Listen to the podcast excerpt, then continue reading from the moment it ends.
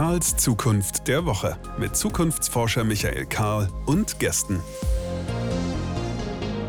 Willkommen zurück, Karls Zukunft der Woche. Eine neue Folge, in der wir zusammen, nun, den so scheinbar kleinen, aber vielleicht im Detail doch gar nicht so unbedeutenden Schritt in Richtung Zukunft gehen wollen. Getrieben von der Idee, naja, wir reden zu wenig über Zukunft. Jedenfalls reden wir zu wenig über eine Zukunft, die sich nennenswert unterscheidet von dem, was wir aus Gegenwart und Vergangenheit kennen.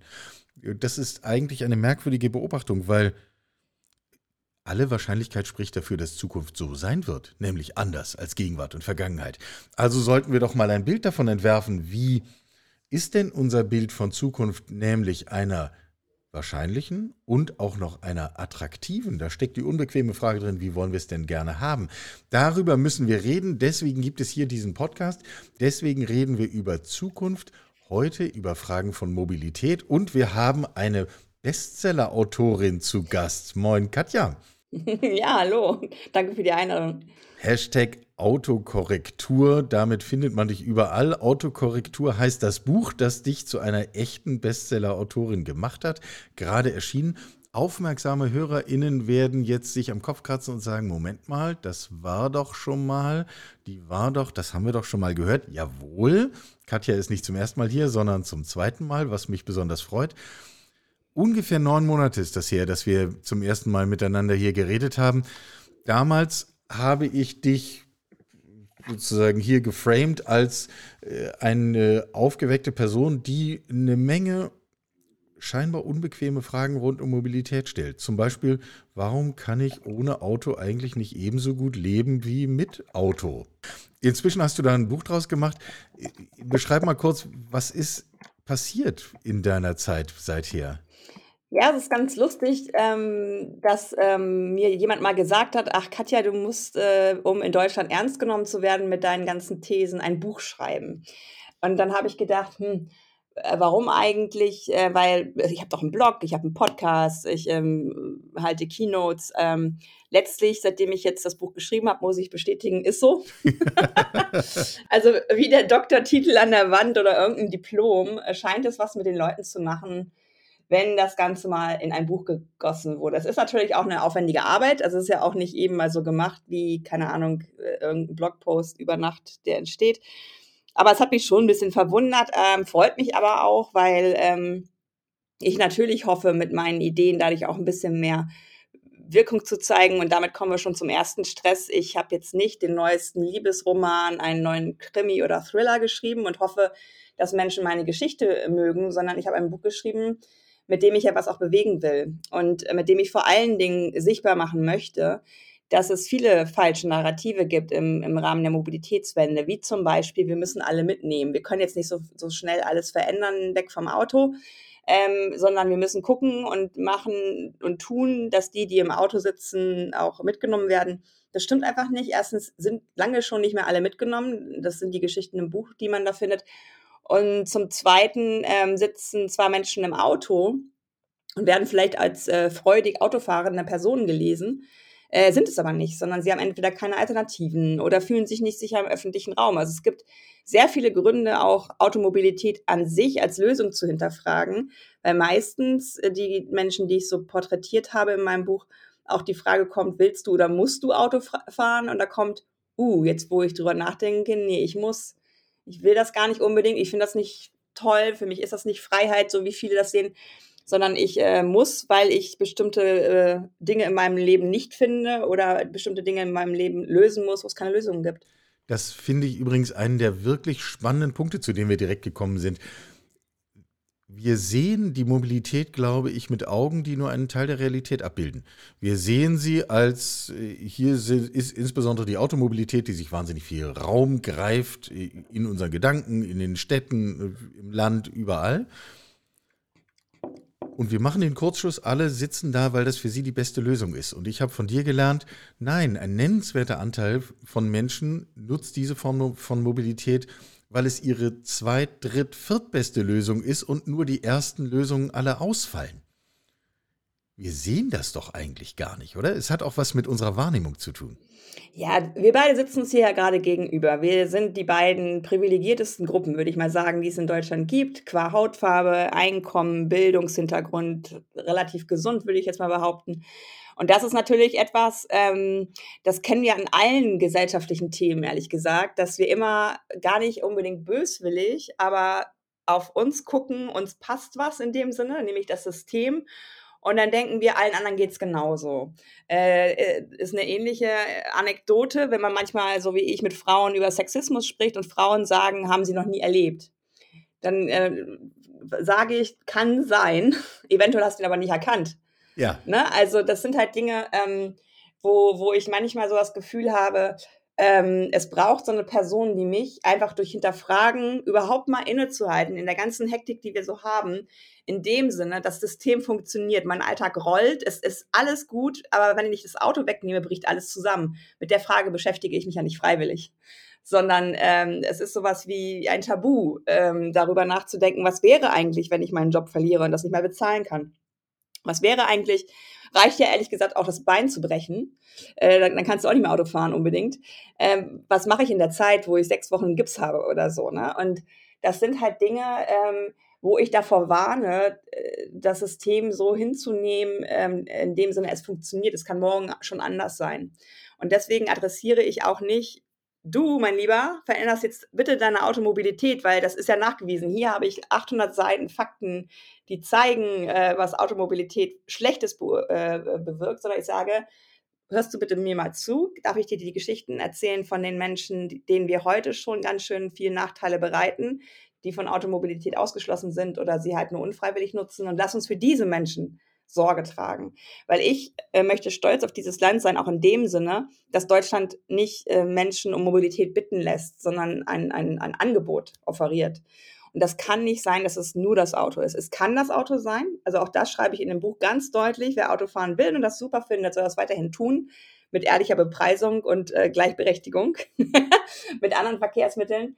Aber tatsächlich. Dann ist es für viele auch schon auf einmal gar nicht mehr attraktiv, genau. muss man dazu sagen.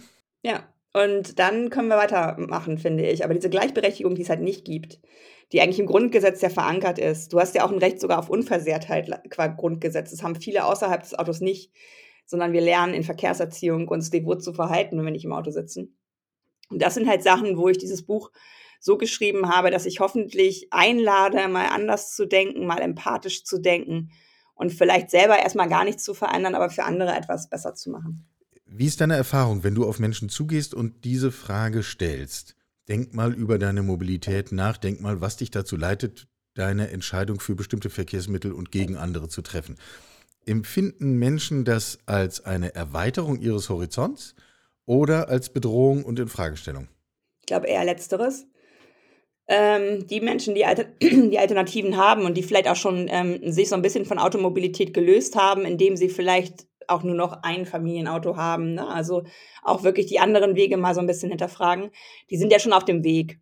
Ähm, die Interviews, die ich geführt habe, das waren etwa 60 Personen. Wenn du die so in einer Reihe aufstellen würdest und ich würde fragen, was vereint diese Personen, würde man denken, äh, Abbild der Gesellschaft vielleicht. Also man würde nicht unbedingt drauf kommen, dass es Personen sind, ähm, die genau das ähm, Problemfeld darstellen, was wir gerade skizziert haben. Und das ist natürlich auch bedrohlich in dem Moment, ähm, weil ich an dieses Tabu rangehe. Was ist, wenn du, also ich habe halt direkt als zweite Frage immer, kann ein Mensch ohne Führerschein dein Leben leben? Und da haben viele gesagt, nein.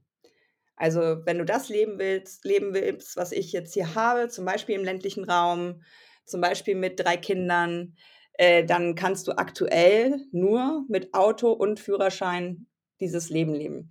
Und das finde ich schon mal etwas, was ziemlich deutlich macht, äh, wie das Ungleichgewicht ist. Es kann ja nicht sein, dass wir so eine Art Zulassungsbescheid für, für den ländlichen Raum brauchen im Sinne eines Führerscheins. Ne? Also 13 Millionen Erwachsene haben keinen Führerschein. Und das kann ja nicht sein, dass wir denen sagen, ja, sorry, aus welchen Gründen auch immer, du hast keinen Führerschein gemacht, jetzt kannst du hier im Land aber auch nicht leben. An der Stelle müssen wir mal einschreiten und den Punkt nochmal verdeutlichen, weil ich den schon für zentral halte.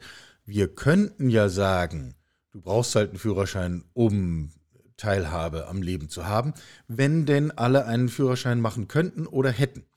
Und wir denken üblicherweise, sind wir wieder bei den Sichtweisen, Naja, es haben doch im Grunde alle einen Führerschein, vielleicht die ein, zwei nicht, die halt sich ein paar Mal zu oft betrunken haben erwischen lassen und deswegen keinen mehr haben dürfen. Selber schuld. Ähm, wir sehen diese 13 Millionen Menschen, auf die du hinweist, in der Regel nicht. Wir tun so, als wäre das eine mikroskopisch kleine Randgruppe irgendwo am Rand. Dass es sich tatsächlich um ein nennenswertes Tortenstück unserer Gesellschaft handelt, haben wir doch eigentlich nicht im Blick. Naja, ich schon, weil ich solche Leute kenne. Die kennen das wir alle. Halt, äh, wir nehmen sie nur nicht als solche wahr. Das wäre ja, ja eigentlich meine Wahrnehmung. In der Masse natürlich nicht. Ja, aber das ist halt, glaube ich, also ich habe äh, gestern ein Interview geführt und habe dann mit diesem Herrn mal äh, gesprochen. Ich so, fällt dir irgendein Privileg ein, was so ähnlich wäre wie diese, dieses Autoprivileg? Ich würde das gerne auch mal spüren. Also was in meinem Leben würde mich dazu bringen, so aggressiv zu werden, so, so, so sofort das zu verteidigen, nicht zu sehen, dass es eventuell auch eine Lösung für mich sein kann. Mir ist nichts eingefallen. Also ich, ich würde das wirklich gerne mal nachvollziehen, warum es manchmal für Katja nur bis zum ersten Komma geht und dann werde ich schon unterbrochen und ich kann noch nicht mal den Satz zu Ende führen, weil ich so denke, ich will dir das doch erklären. Es geht hier gar nicht darum, ich, ich renne noch nicht durch Deutschland und sprenge 49 Millionen Autos in die Luft, sondern ich will deutlich machen, wir brauchen PK es ist jetzt genug. Es ist einfach genug. Wir brauchen die 50 Millionen nicht noch übertoppen, sondern wir müssen jetzt auch mal über den Abbau von Autobesitz und Bestand nachdenken. Und der kommt doch von Privilegien und Subventionen. Es kann mir doch keiner erklären, was da sonst äh, zu einer Statistik führt, dass es nur 45 Minuten am Tag statistisch bewegt wird, dieses Ding. Und das ist halt was, was mich wirklich ähm, zermürbt. Das habe ich letztens auch bei Twitter ähm, geschrieben, ich würde gerne einfach diese Arbeit machen, das zu verändern und mich nicht immer damit beschäftigen mit diesen Fake News, die es so gibt. Die Krankenschwester, die nicht zur Arbeit kommt, der Feuerwehrmann, der da mit der Kutsche fahren soll oder wie, die äh, ältere Dame im ländlichen Raum und was dann immer alles kommt, wo ich sage, können wir erstmal da anfangen, wo es möglich ist, wo diese Statistik uns zeigt, dass es ganz viele Autos gibt, die es eigentlich nicht braucht, von denen aber viele im öffentlichen Raum stehen. Und dann komme ich wieder in diese CO2-Debatte und dann sagen alle, ja, dann war voll elektrisch. Das ist auch nicht die Lösung, Leute. Weil dann geht es immer noch um Raum, Lärm, weil auch Elektroautos machen weiterhin Lärm, sie sind nicht geräuschlos. Und dann gibt es diese Framings von wegen emissionsfreie Autos gibt es nicht. Die kommen mit dem Rucksack auf die Straße, weil sie produziert werden. Und da bin ich die ganze Zeit in so einem ja, Erklärbär-Modus und verliere die Kraft für die eigentliche Veränderung und weiß dann auch nicht so genau zu beurteilen, ist das eigentlich Teil des Plans, dass wir Katja hier oben kaputt machen, weil sie, weil sie immer erklärt, nein, das ist so nicht. Nein, guck mal, hier gibt es eine Statistik und so weiter. Vielleicht muss ich das 2023 dann loslassen, das Thema, und mich nur noch um die Umsetzung kümmern. Ich weiß es nicht. wir lassen Katja so lange tanzen, bis sie nicht mehr kann. Und äh, ja, dann geht so. sie wieder das weg. Ist, äh, ja. ja. Muss ja, sie ausruhen. Genau. Ich hatte kürzlich Heiner Monheim hier im Podcast äh, zu Gast. Ach, Wahnsinnig äh, inspirierendes Gespräch.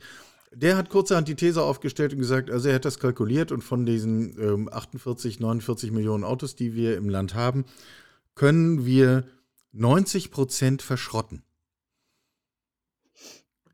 Und ich wollte mit ihm gar nicht über 90, 85 oder 72 Prozent reden.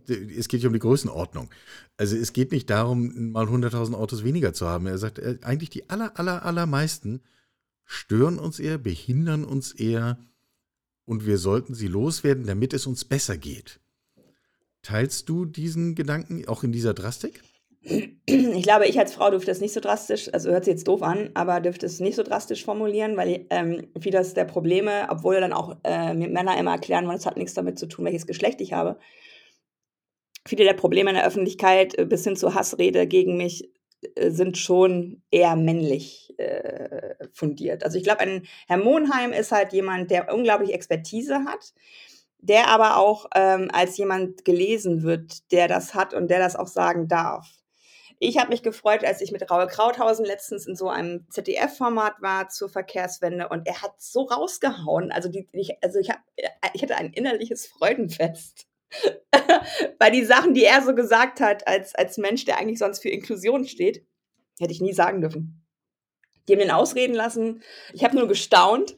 Und das ist, glaube ich, auch vielleicht äh, so der Hinweis, ne, dass ein Herbert äh, äh, oder Herr Monheim ähm, ähm, ähm, die, die, die, die brachialeren äh, Dinge bringen kann und ich vielleicht eher da mit dem äh, Florett auch komme und dass sich das ganz gut ergänzt in, in der Gesamtheit der Kommunikation. Also tatsächlich finde ich es auch sehr bedenklich, dass wir natürlich mit unseren Autos mehrere Lebenszyklen äh, bedienen. Wenn die fast kaputt sind, kommen sie an irgendwelche anderen Länder und verpesten da wiederum die Luft. Also da kommt es ja noch mal schwerer zu diesem zumindest lokal emissionsfrei.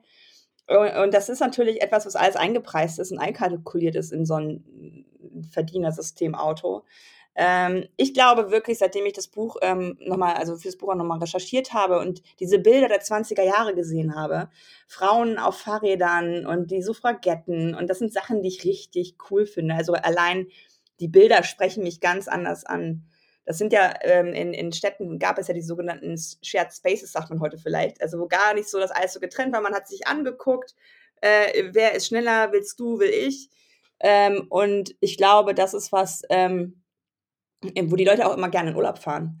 Also die fahren dann in die Toskana und sitzen dann an so einem autobefreiten Platz, äh, trinken ihren Cappuccino, finden das toll. Und dann fahren sie nach Hause und werden wieder gestresst, weil sie in dieser Autostadt wohnen und brauchen dann wieder Urlaub.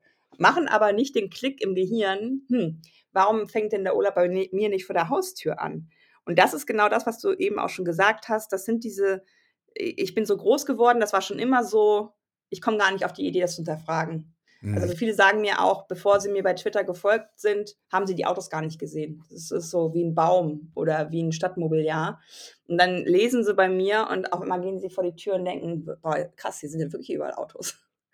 Also es genau. ist ja wirklich was, was, was auch im Gehirn dann vielleicht was verdreht, ne? Ja, ja, ja. Ich frage nochmal danach, wie sich das für dich anfühlt oder wie du es einschätzt. Ist das, was du jetzt gemacht hast, ein cooles Buch äh, mit viel Plus- und Minus-Feedback? Oder ist das tatsächlich der Anfang oder Teil einer Bewegung, wo wir zu einem grundlegenden Wandel unserer Mobilität in der Gesellschaft kommen? Ich glaube tatsächlich, dass die Menschen, ähm, die die Veränderung wollen, äh, die größere Gruppe sind, aber die leisere, weil sie sehr heterogen sind, aus den unterschiedlichsten Gründen eine Veränderung wollen und deswegen sich nicht so als Lobby etablieren können.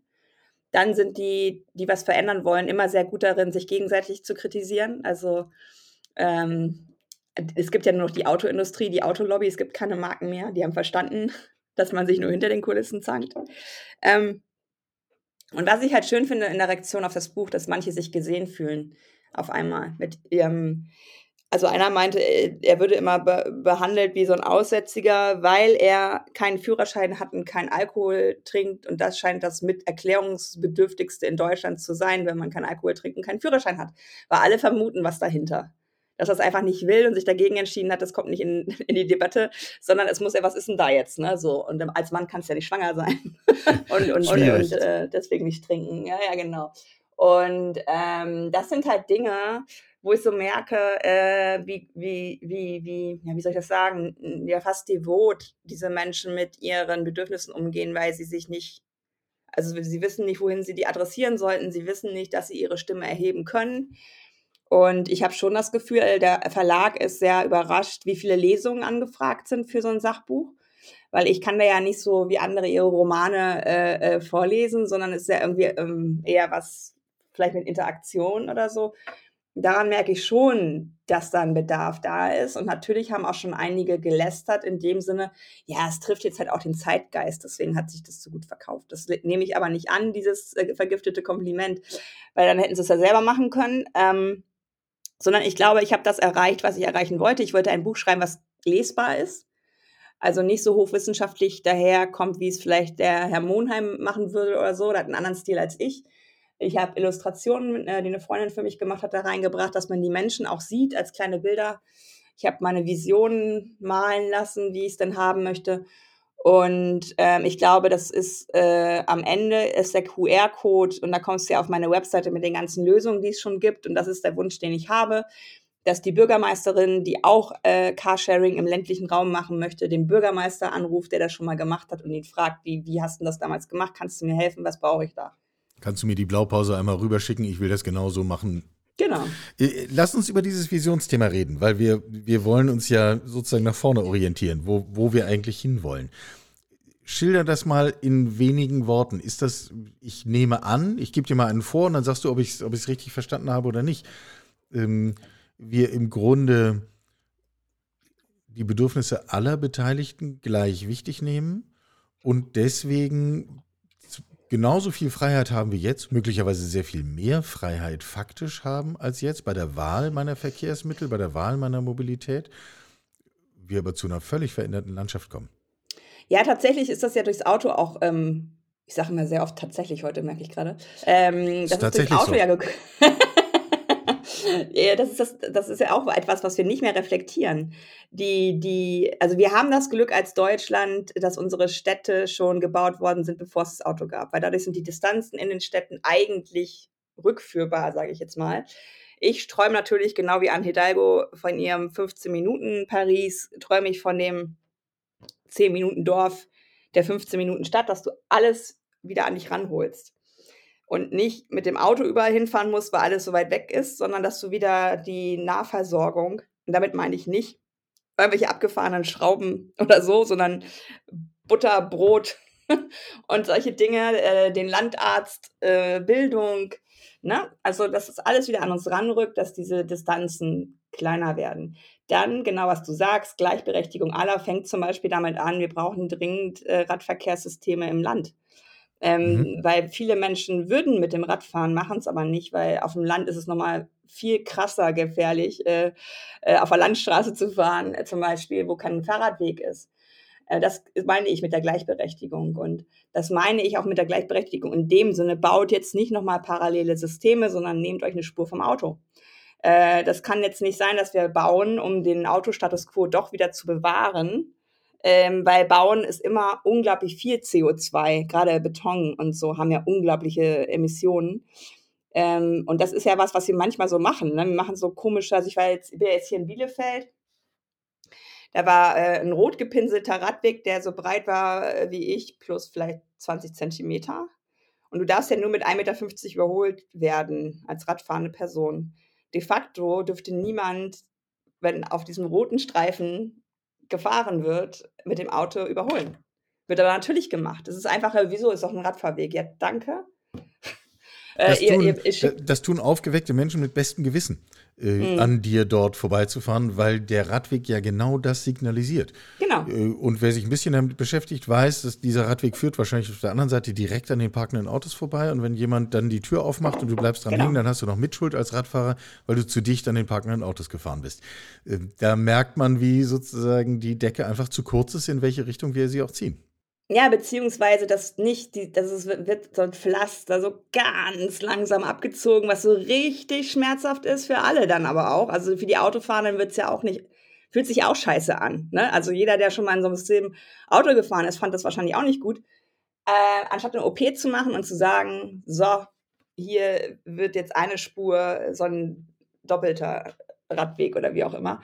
Ähm, und das ist halt das, was ich nicht will. Diese komischen, faulen Kompromisse, die am Auto überhaupt nichts verändern und die Menschen, genau wie du sagst, zum, zum Teil, die anders unterwegs sind, sogar noch mehr gefährden als vorher, weil es eine subjektive Sicherheit gibt. Und wenn aber alles rangeholt wird, wenn, wenn Gleichberechtigung ist zwischen den Verkehrsmitteln und wenn vor allen Dingen vom Schwächsten aus gedacht wird, also vom Kind, von der älteren Person, von einem Menschen im Rollstuhl, das machen ja ähm, skandinavische Städte, die seit 2019 zum Teil keine Verkehrstoten mehr haben.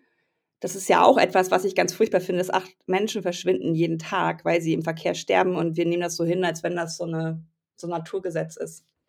Ne? Also Mhm. ich glaube, jedem von uns käme es sehr nahe, wenn es der Bruder, die Mutter, ein guter Freund ist, der da stirbt im Verkehr. Im Moment sind das halt immer so Zahlen, die kann man so äh, wegdrücken. Äh, und das ist was, was ich auch nicht will. Ich will Vision Zero, also null Verkehrstote als Ziel, weil dann, wenn du es wirklich ernst nimmst als Ziel, verändert sich eh sehr viel. Absolut. Werden wir eigentlich mit dem, was wir hier in unserer Gesellschaft tun, von anderen abgehängt? Du hast Beispiele wie Paris genannt, Brüssel könnte man genauso nennen, äh, selbstverständlich Skandinavien. Anderswo geht furchtbar viel an Bewegung. Hier tun wir uns schwer. Wir erlauben ja noch nicht mal Kommunen Tempo 30 flächendeckend einzuführen. Ähm, sage ich, der ich hier von Leipzig aus in diesem Podcast bin und die Stadt Leipzig genau diese Koalition von Städten anführt, zu sagen, bitte dürfen wir das Ja. und die Stadt es noch nicht mal darf. Ähm, werden wir abgehängt? Ich glaube schon, dass es, dass es irgendwann äh, sich rächen wird, weil es geht ja auch mittlerweile um so einen ähm, Wettkampf der Region. Und der geht ja auch außerhalb von Deutschland. Und ich glaube auch, dass äh, touristisch äh, Ziele immer attraktiv sind, die die Aufenthaltsqualität bieten. Also das ist ja auch nachgewiesen, dass ähm, Straßen ohne Autoverkehr bis zu 40 Prozent mehr Umsatz machen, was in meinem Gehirn auch wieder total logisch ist, weil im Auto fährst du vorbei und als Fußgängerin oder Radfahrer denkst du, oh, das sind aber coole Schuhe. Und hältst an und kaufst die vielleicht. Also das ist viel spontaner ja möglich. Und das ist in dem Buch ja auch Thema. Die Geschwindigkeit vom Auto ist ja unmenschlich. Also so, wir können nicht 50 km/h. Dafür sind unsere Körper nicht angelegt. Wir sitzen aber in einem Gefährt, was uns auf 50 und noch mehr km/h bringt. Du nimmst gar nichts mehr wahr von deiner Umgebung. Du bist darauf fokussiert, diesen Strom nicht zu unterbrechen. Immer schön, sonst wird gehupt ähm, immer schön mitzuschwimmen. Und ich glaube, wir werden abgehängt, wenn wir das nicht mit der Lebensqualität vor Ort machen. Sowohl im Sinne von Menschen, die dort wohnen wollen äh, und das Geld ja dann in dem Sinne auch als Wertschöpfung lassen, als auch Menschen, die uns besuchen äh, und, und äh, uns als touristisch attraktiven Ort äh, sehen. Und ich nehme auch wahr, das äh, war letztens ja so ein bisschen, finde ich, ein bisschen überspitzt Thema, dass es vor allen Dingen BesserverdienerInnen sind, die Fahrrad fahren weil sie halt meistens Jobs haben, die jetzt nicht im Schichtbetrieb sind oder wie auch immer, wo sie so gehetzt auch äh, unterwegs sein müssen. Ich glaube, auch solche Menschen werden sich aussuchen, wo sie leben wollen. Und ähm, wenn die Stadt so unattraktiv ist, dann gewinnt vielleicht sogar der ländliche Raum, ich weiß es nicht. Aber ich glaube, äh, jeder äh, Politiker und jede Politikerin tut gut daran, ähm, das nicht aus dem Blick zu verlieren. Plus natürlich Klimakrise über hitzende Städte, was da alles so droht. Wir müssen diesen Umbau eh irgendwann machen. Und ich gestalte lieber, als dass ich gestaltet werde. Ja, den Satz unterschreibe ich, deswegen stehe ich morgens auf. Ähm, ich mache nochmal was sichtbar. Wir sind jetzt zum zweiten Mal in unserer Diskussion an den Punkt gekommen. Wir können eigentlich über eine veränderte Mobilität, über eine zukunftsfähige Mobilität, klimagerecht und, und so weiter und so fort, kaum reden, ohne über Stadt der Zukunft zu reden. Wir sind immer auch sofort dabei, unsere ganz physische Umwelt anders zu gestalten. Hm. In meiner Wahrnehmung wertet das einerseits das Thema, wie wollen wir eigentlich in der Stadt der Zukunft leben, unglaublich auf. Andererseits ist das eine zusätzliche Hürde, weil wir natürlich alles, was wir in Beton gegossen haben, lässt sich schwerer verändern als etwas, was ich nur, sagen wir mal, umprogrammieren muss.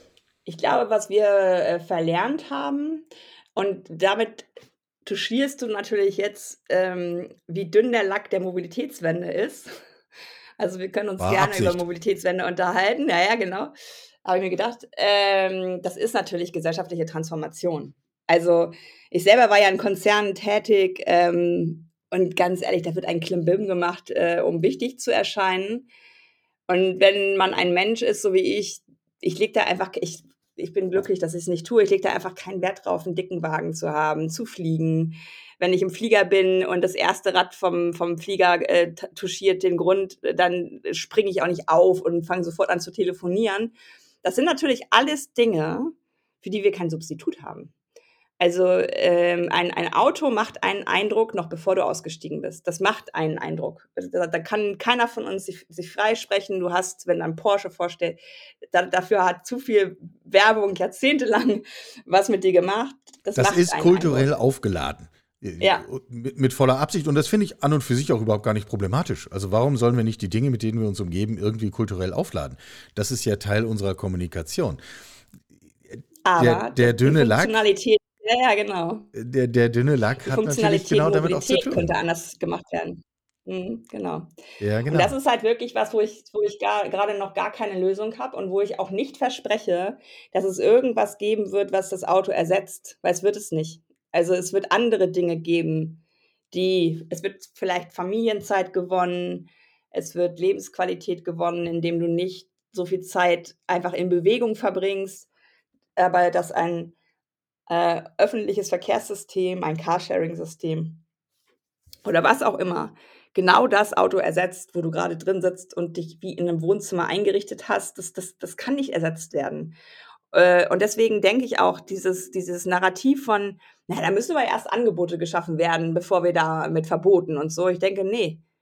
Äh, in Hamburg-Eimsbüttel gibt es alles, was du brauchst. Alles. Von der U-Bahn, die zum Bahnhof führt, Taxi, Räder, äh, Scooter, äh, On-Demand, Ride-Pooling, was auch immer. Die Leute fahren immer noch Auto und parken immer noch in meinem Raum. Gehört nämlich auch mir. weil er umsonst ist. Äh, und solange du das nicht veränderst, ähm, dass da im Sinne wieder der Gleichberechtigung äh, andere Dinge passieren, als nur Angebote zu schaffen, wird sich nichts verändern. Warum soll ich mein Leben verändern, wenn ich genau, wenn das Leben genau für mich passend ist, um mich herum tausend Alternativen entstehen, aber bei mir bleibt alles gleich, da, da, da verändere ich doch nicht meine Routine. Ja, und das Stichwort Transformation hat ja noch eine zweite Ebene. Also zum einen Rahmenbedingungen verändern, kennen wir aus jedem beliebigen mhm. Transformationsprozess schmerzhaft, notwendig, äh, jenseits dessen, was gestern noch richtig war und unseren Erfahrungen entspricht. Ähm, alles schon kompliziert genug. Gleichzeitig sehen wir doch in Transformationsprozessen, dass sie niemals erfolgreich funktionieren, wenn wir nicht auch die kulturelle Ebene mit in den Blick nehmen. Und da sind wir bei genau den Themen, die du gerade angesprochen hast. Solange wir keine Idee davon haben, wie zeige ich mir und der Welt eigentlich zum Beispiel, dass es mir ganz gut geht. In der alten Welt stelle ich einen Fünfer-Kombi vor die Tür und dann weiß die Menschheit Bescheid. Und wenn ich ja, einen anderen Akzent doch, setzen dir geht will. ist ja nicht gut. Der Witz ist ja, die, die, also das hat der Nachbar von meinen Eltern, der ist ganz oben bei der Sparkasse irgendwie, der hat gesagt, die dicksten Karren sind immer geleast.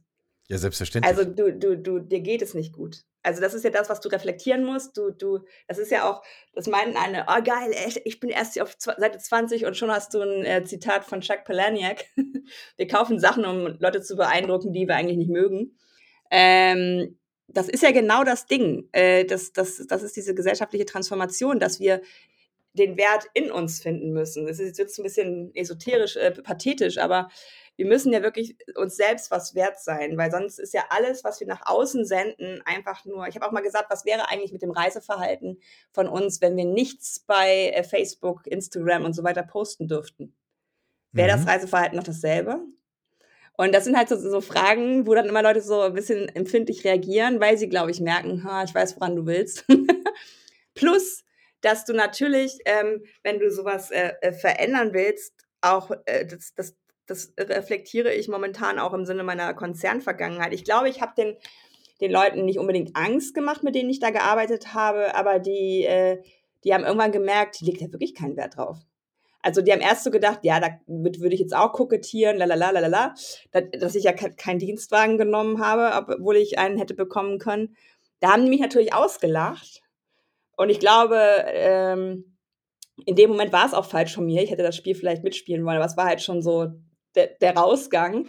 Aber ich glaube auch ein Stück weit haben die gemerkt, puh, die hat anscheinend irgendwie andere Dinge, an denen sie sich wiederfindet oder wie man das so äh, bezeichnen soll. Ich habe letztens auf einem Panel gesessen und da wurde ich gefragt, Frau Diel, was ist eigentlich äh, der größte, die größte CO2-Ersparnis, die wir sofort heben können? Und das war eigentlich ein sehr konkretes Panel über Mobilität. Und mir ist irgendwie so wie so ein Blitz, und das finde ich jetzt bis heute noch gut, das gesagt zu haben, Führungskräfte.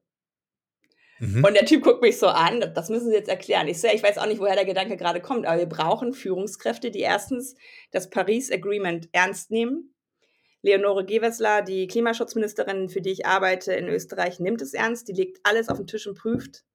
Ähm, bauen wir jetzt diesen Tunnel? Was passiert? Äh, äh, äh, haben wir die Emissionen, die wir dadurch, äh, kriegen wir das irgendwie amortisiert? Wenn nicht, dann bauen wir es nicht.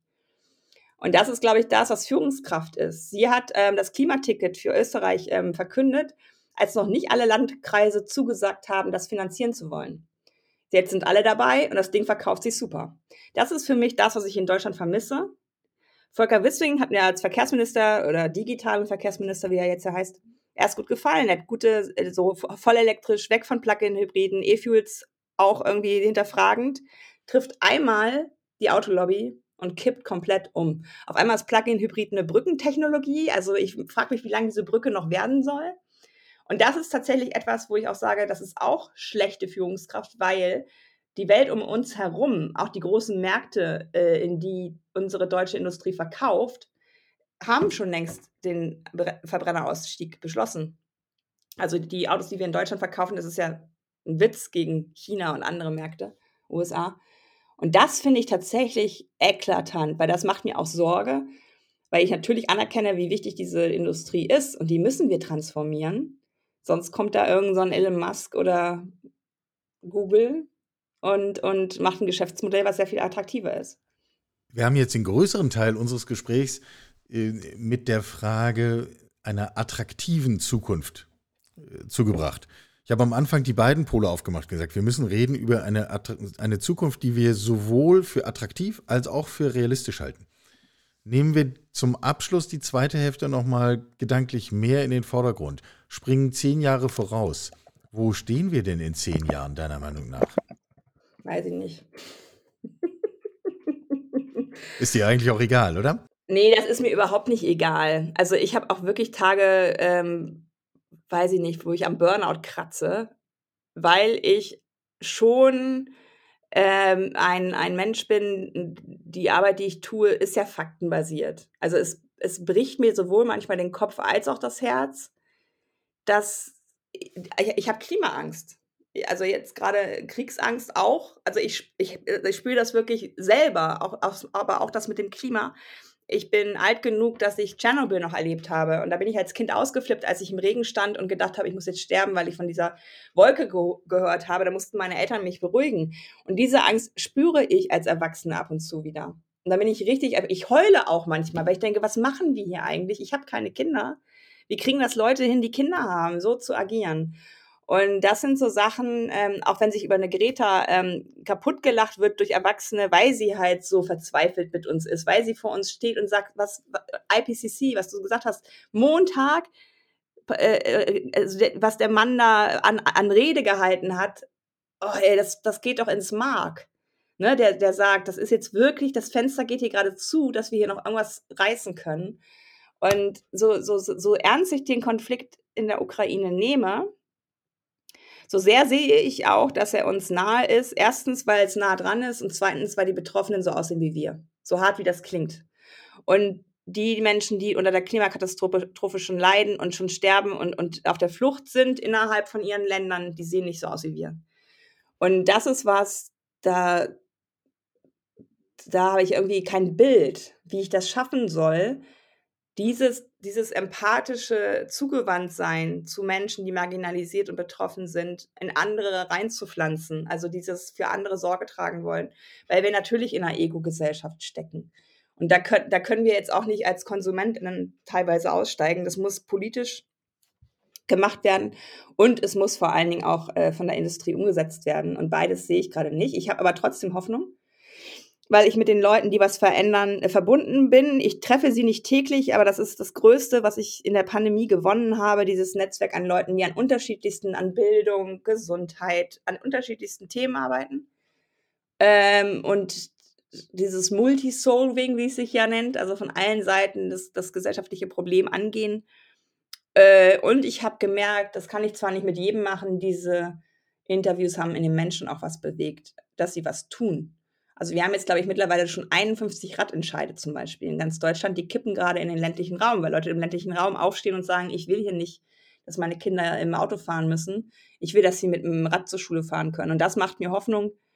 Wir brauchen eine starke Zivilgesellschaft. Ohne die starke Zivilgesellschaft, die aufsteht und laut wird, wird nichts passieren. Aber es sind wir auch. Und ähm, wir haben ja gute Botschaften und gutes Ansinnen sagt Katja Diel. Wer mehr davon wissen will, der kaufe sich dieses Buch ich mache die Einschränkung gleich wieder rückgängig. Bitte kauft euch dieses Buch. Kauft am besten gleich zwei, verschenkt eins, lest es. Und eins an die Politik. Es geht, ja, die hast du doch alle schon selber versorgt. ähm, aber die, es geht doch gar nicht darum, jedem einzelnen Punkt zuzustimmen, sondern wir haben wieder und wieder auch in diesem Gespräch über unsere Wahrnehmung gesprochen. Ähm, und über die Privilegien, die die einen haben und nicht sehen und über die Ungleichheiten, die, an die wir uns gewöhnt haben, schärfen wir doch unseren Blick und machen ihn differenzierter. Das wird uns in die Lage versetzen, eine Zukunft zu gestalten, die für uns besser ist und für unsere Kinder allemal. Katja, ich danke dir sehr. Dankeschön für die Einladung. Sie hörten Karls Zukunft der Woche, ein Podcast aus dem Karl Institute for Human Future.